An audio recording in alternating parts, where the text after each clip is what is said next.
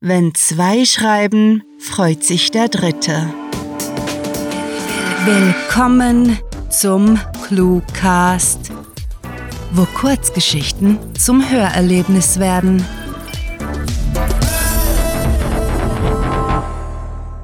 Keine guten Optionen.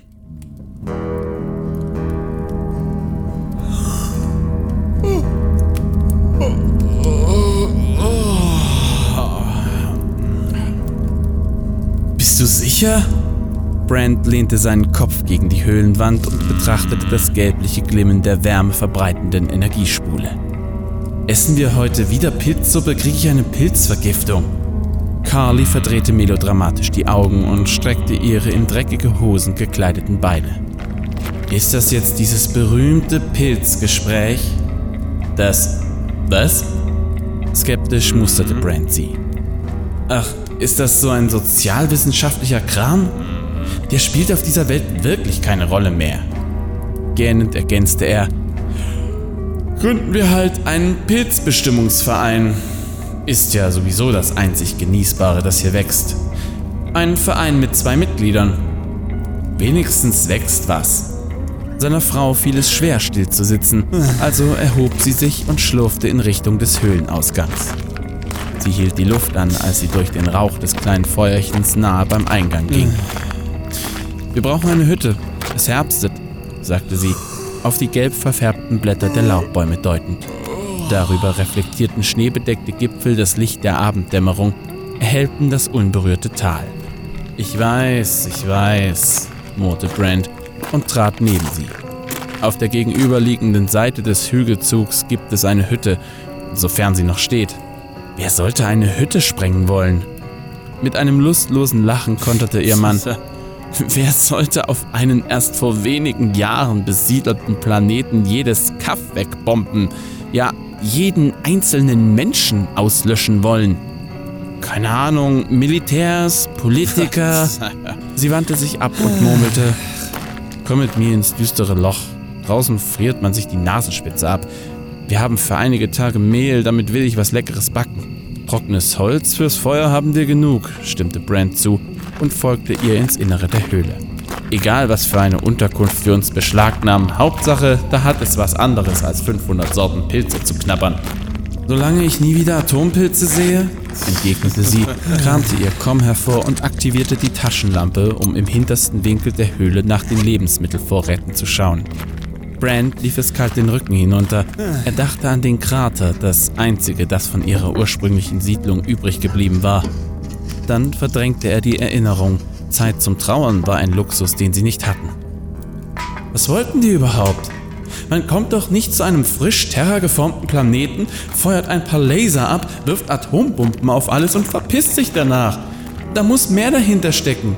Wer die auch waren, die kommen garantiert zurück, um selbst zu siedeln. Rohstoffe abzubauen oder sonst irgendwas Düsteres anzustellen. Aktuell sorge ich mich eher um eine Bleibe für den Winter. Carly wog zwei Dosen in der Hand. Guck, unsere letzten Bohnen. Das Festmahl wird pilzfrei. Na, wenn das nicht ein Zeichen der Hoffnung ist. Er legte einige Äste nach, während sie die Dosen öffnete. Für einige Minuten hantierten sie wortlos.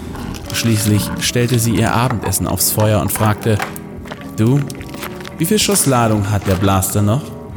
Vielleicht werden wir im Winter jagen müssen. Brand braucht es nicht zu überprüfen. Er kannte seine Waffe in- und auswendig. 93. Je nachdem, ob wir Besuch bekommen, kann es sein, dass wir die für was anderes benötigen.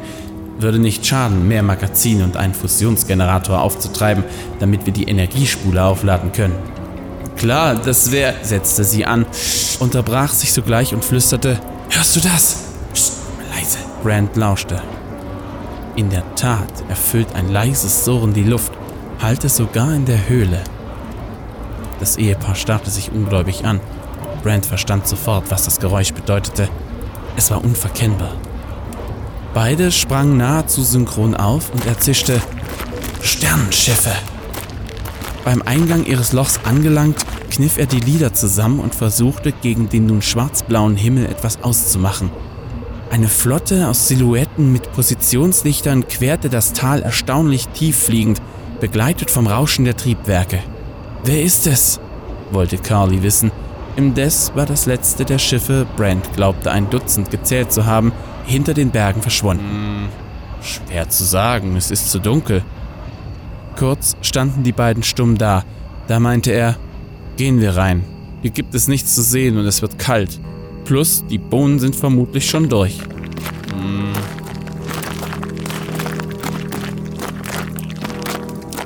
Und was jetzt? Sie nahm ihre Dose vom Feuer, platzierte sie vor sich auf den Boden und schnappte sich eine Gabel. Wie, was jetzt? Jetzt essen wir. Hast du eine bessere Idee? Witzkiste, gab sie trocken zurück, nahm einen Bissen, schluckte und fuhr fort. Ich meine, was machen wir jetzt? In den Bergen einen Unterschlupf finden, den Landeplatz dieser Schiffe suchen? Hm. Die Frage ist doch, ob das Rettungskräfte waren oder die, die uns angegriffen haben, überlegte er laut. Wir wissen es nicht und sie könnten mittlerweile in der anderen Hemisphäre sein. Sind es die Arschlöcher, die uns zerbomben wollten, hm. bringen die uns einfach um, kommen wir ihnen zu nahe. Und wenn es Rettungskräfte sind, die hauen ohne uns ab, wenn wir uns nicht bemerkbar machen. In den Monaten seit der Verwüstung hatten sie niemanden getroffen. Sicher gäbe es irgendwo auf diesem Planeten noch andere Menschen, vielleicht zwei, vielleicht 200.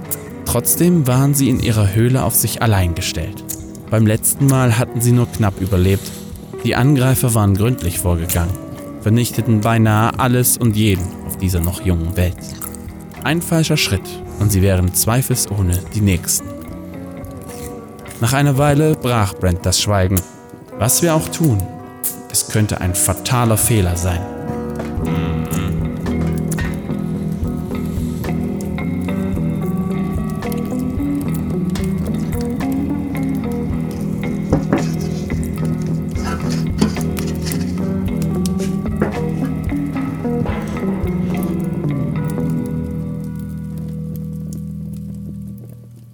Das war Keine guten Optionen.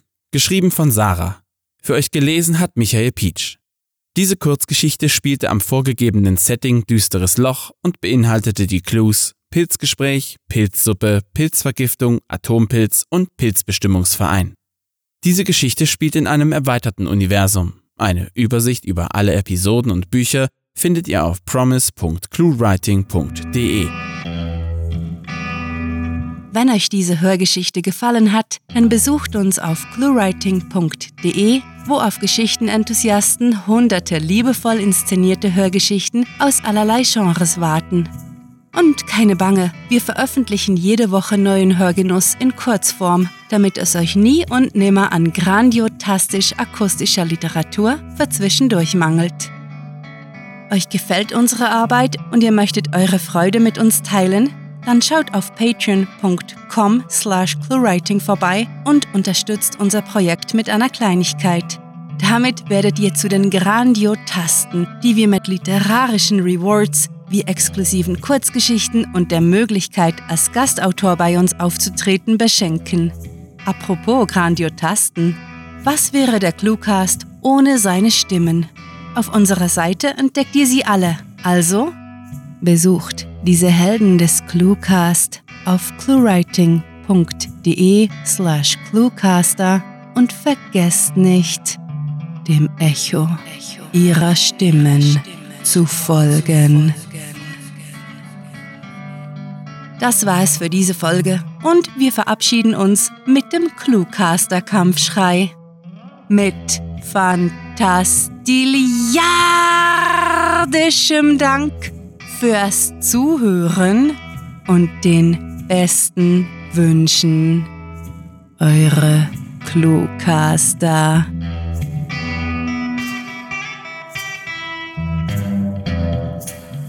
Die Emojis in diesem Outro-Spruch können leider nicht akustisch dargestellt werden. Der Cluecast ist eine Produktion der Literaturplattform ClueWriting. Für Feedback, Anregungen, Literatur und weitere Informationen begrüßen wir euch jederzeit auf www.cluewriting.de. Grandiotastischen Dank.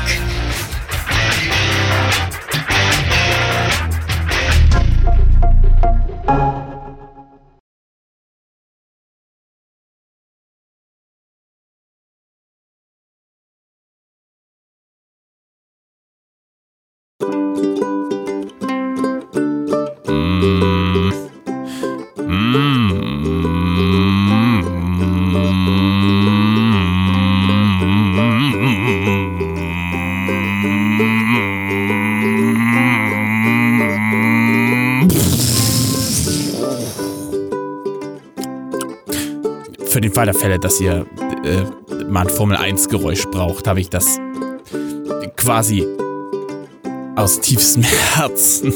Oh, feier. So, für das Essgeräusch habe ich mir jetzt extra einen ähm, Pfefferkuchen geholt.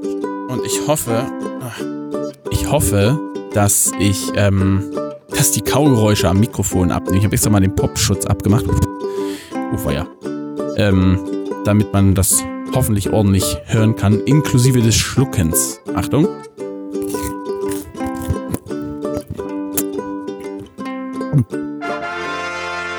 Ne, wenn das nicht ist.